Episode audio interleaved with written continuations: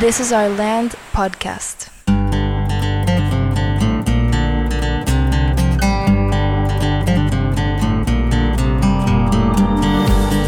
Esto es This is Our Land podcast. Estamos en el episodio 22. 20 ¿22? Pues luego, 23.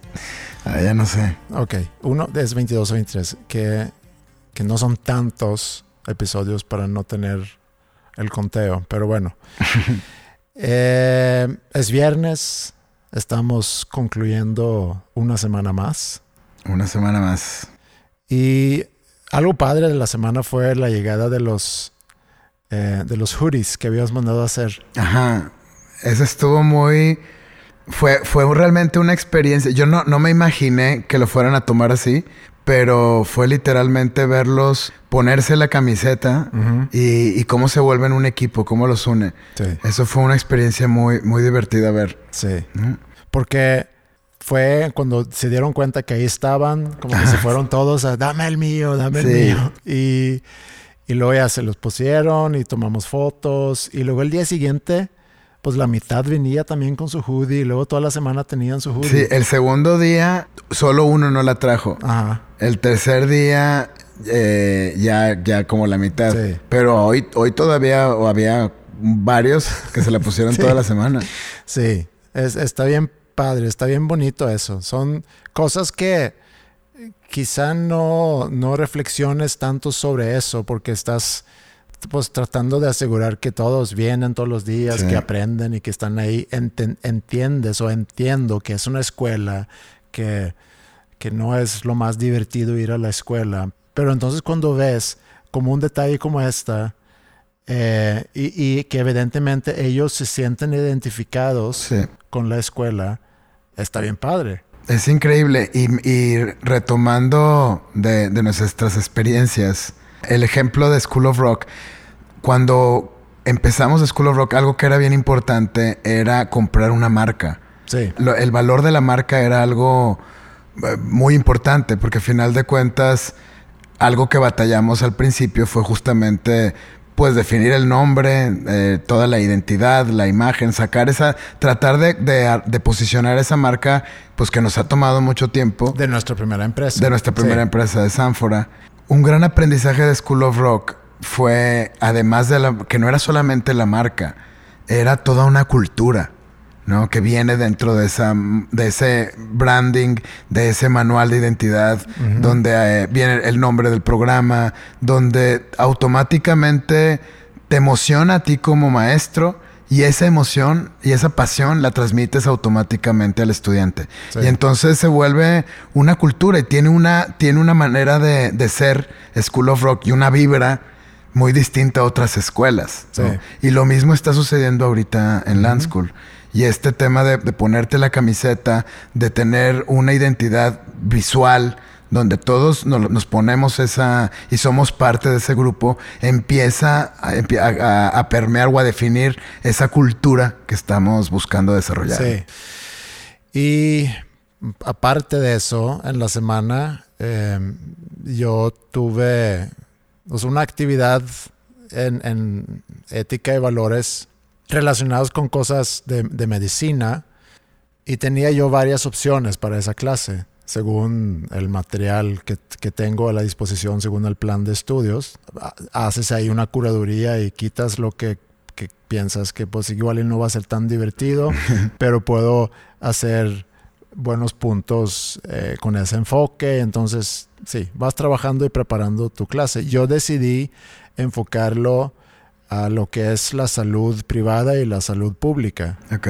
Para entender, para empezar, cuál es la diferencia entre una institución privada y una institución pública y Sí. cómo, cómo se financia y entonces cuáles pueden ser aspectos éticos, hablando de la salud, entre un sistema como el que tenemos aquí de IMSS, por ejemplo, Ajá. O eh, el sistema de, de hospitales privados, donde la gente normalmente se atiende mediante seguros. Pero no solamente desde la perspectiva del paciente, sino a nivel país. ¿Por qué es que se discute mucho o tanto, como en Estados Unidos, por ejemplo, ha habido el tema de salud de Obamacare, por ejemplo, Sí. y luego viene Trump y lo quiere quitar. el, el que exista la posibilidad para que todos se puedan atender sin que cuesta demasiado dinero Sí.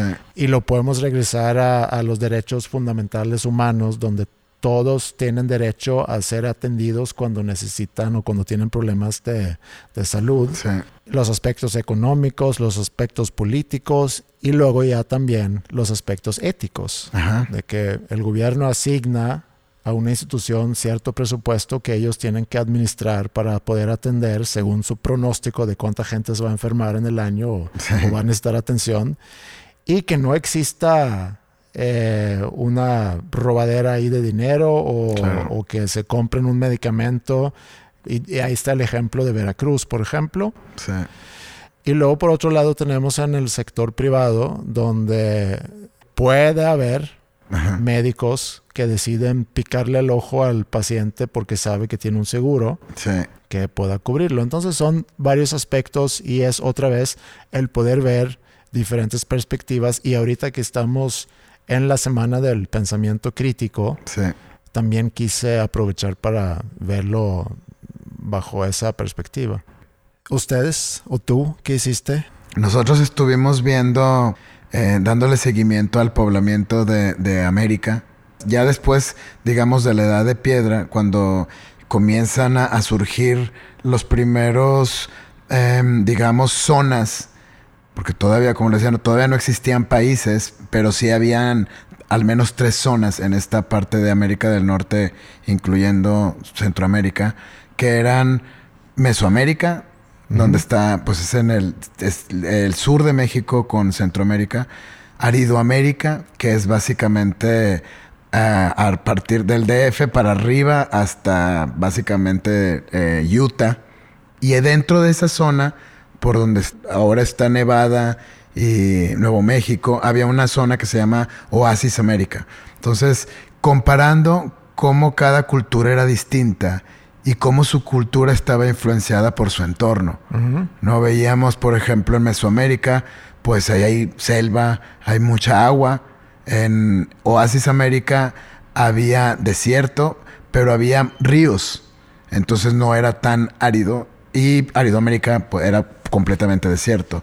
¿no? Y vivir en esas condiciones tan distantes, pues te implican una evolución completamente diferente.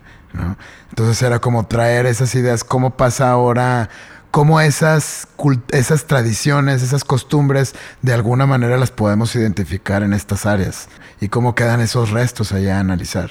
Estuvo muy padre, fue una, un, como una, prepararon ellos unas presentaciones, investigaron sobre el área, este, muy muy bien. ¿Y qué te toca en la próxima semana? La semana que entra vamos a comenzar, vamos a estar analizando los diferentes grupos eh, dentro de cada una de esas zonas. ¿no? Por ejemplo, en, en Aridoamérica, que es donde está Nuevo León, eh, teníamos grupos como los Huachichiles, otros que como los Rayados.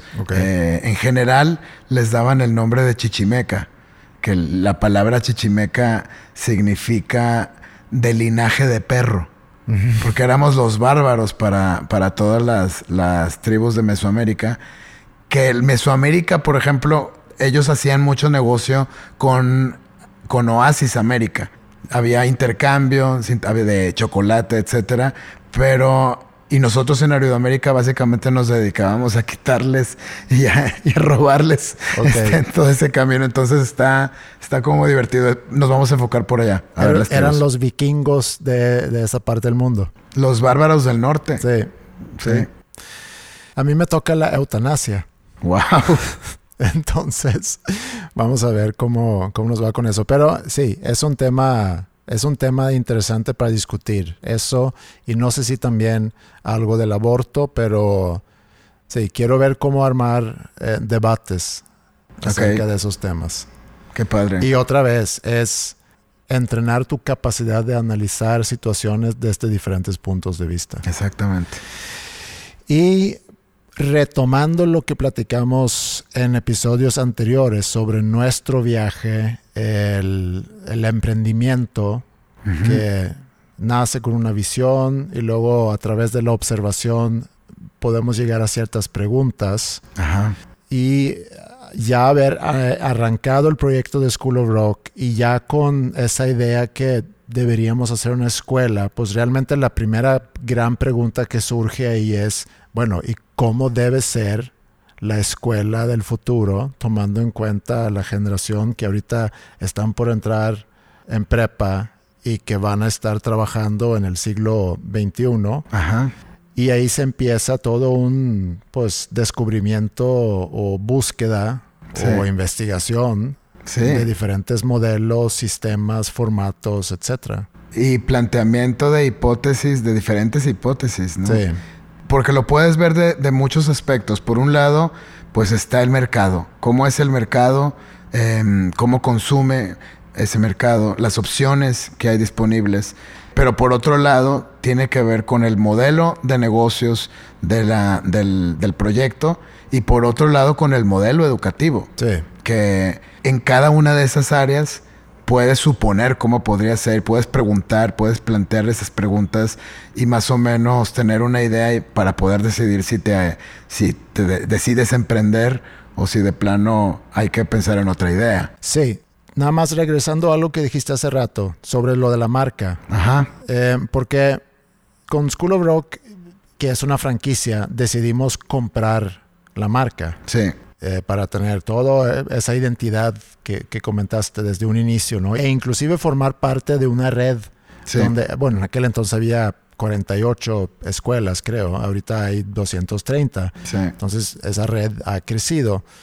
Con Land School teníamos muy claro que necesitamos construir una marca, pero no queríamos ser una franquicia. Lo que sí hicimos en su momento fue, o sea, nos acercamos a diferentes ajá, Eh, instituciones, instituciones que ya habían abierto varias escuelas sí, para ver si hacer algo en conjunto y demás, Exacto. pero fue como parte de la exploración para entender más sobre diferentes modelos. Terminamos haciendo todo nosotros, sí, pero ya muy conscientes sobre la importancia de, de, desde un inicio estar construyendo una marca. Y ahora sí, todo lo que planeamos y lo que suponíamos, todas esas preguntas que nos hicimos, pues ya lo estamos viendo en, en la realidad y te puedes dar cuenta que hay mucha, es muy distinto a lo, a, a lo que te imaginabas en, al principio que comenzamos a, a hacer este plan a la realidad, ¿no? Ya Sí. cuando lo, ahora sí, ya con los niños ahí con la, po- poniéndose la sudadera, pues es una cosa bien diferente. Sí, pero también creo que eso es como de, de manera de reflexión, Sí, por más que tú planeas y por más que tú estudias, que es muy importante, ajá, porque necesitas fijar un rumbo. sí, Y entre más información y data puedas tener, eh, pues más opciones vas a tener sí, y mejores decisiones vas a tomar. sí, de acuerdo. Pero conforme vayas avanzando, por cada paso que das, juntas más información Sí, y tienes que soltar cosas que ya habías definido. definido y decidido y planeado desde antes. Sí, Entonces es un constante, pero si sabes tú el rumbo, ya con eso vas bien. sí, Y necesitas tener la apertura de ir ajustando y cambiando conforme vayas avanzando, porque conforme vayas avanzando vas construyendo tu conocimiento. exactamente. Y eso, y de eso se trata, hacer un plan no esperando que vas a cumplirlo tal cual al pie de la letra, porque hay un montón de circunstancias que cambian ese camino. Sí. Pero mientras tengas claro, como dices, esa visión, mientras tengas claro qué es lo importante, no te pierdes. Sí. Y porque creo que eso puede ser un conflicto eh, Sí. para alguien o para una empresa o para personas que quieren emprender. Es que inician con un plan y luego empiezan a ejecutar ese plan, se confrontan con la realidad Sí. y dicen es que no es como habíamos planeado, entonces necesitamos ajustar la realidad al plan Claro. en lugar de ajustar el Exacto. plan a la realidad. Totalmente. Y nos ha pasado. Sí, muchas veces. No, o sea, es- creo que es parte de, pues eso, tocar, tener obstáculos y encontrar y aprender de ellos y, y ajustar. Sí. Entonces, parte de todo ese proceso fue conocer, como, como mencionamos, modelos.